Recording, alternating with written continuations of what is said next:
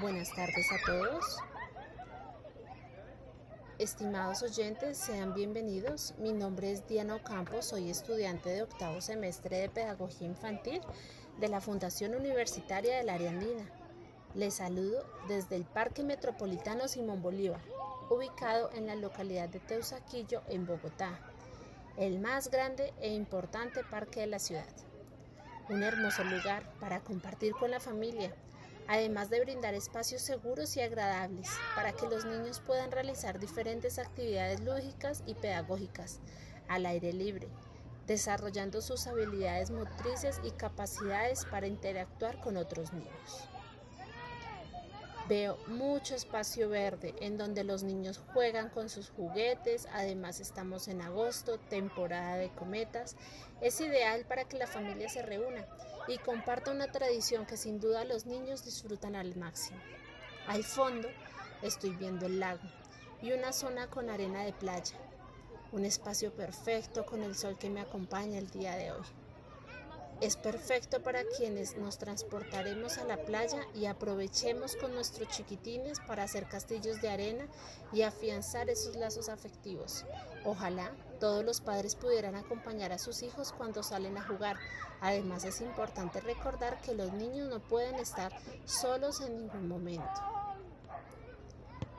Me acercaré a este grupo de niños que interactúan en un parque con diferentes obstáculos como el pasamanos, el rodaderos, el columpio, además de otros desafíos que permiten identificar fortalezas y falencias en su interacción al momento de tener un reto al frente. Les quiero hablar un poco sobre el desarrollo de los niños para comprenderlos mejor.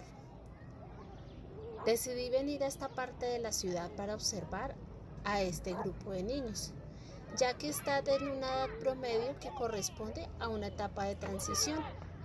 En ellos pude observar la forma en cómo juegan, aprenden, hablan e interactúan.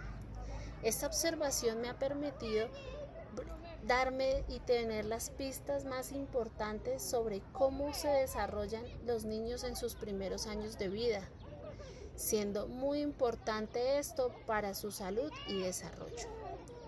Es muy importante que los niños vivan en un lugar donde haya amor y cuidados, que el núcleo familiar pase tiempo con ellos, realizando actividades como jugar, cantar, leer o conversar. Cada niño crece y adquiere habilidades a su propio ritmo. Algunos pueden estar más adelantados en un área específica. Resalto que aunque a pesar de que todo el grupo de niños posee la misma edad, no todos tienen el mismo crecimiento físico, ni el mismo desarrollo cognitivo, afectivo, social, del lenguaje o desarrollo sensorio-motor. Por lo tanto, no se puede comparar ni se puede pretender que todos den el mismo resultado. No obstante, sí es importante estimularlos adecuadamente con el fin de que su desarrollo sea óptimo, siendo primordial identificar lo que el niño puede hacer de acuerdo a su edad comprendiendo su desarrollo en las diferentes dimensiones.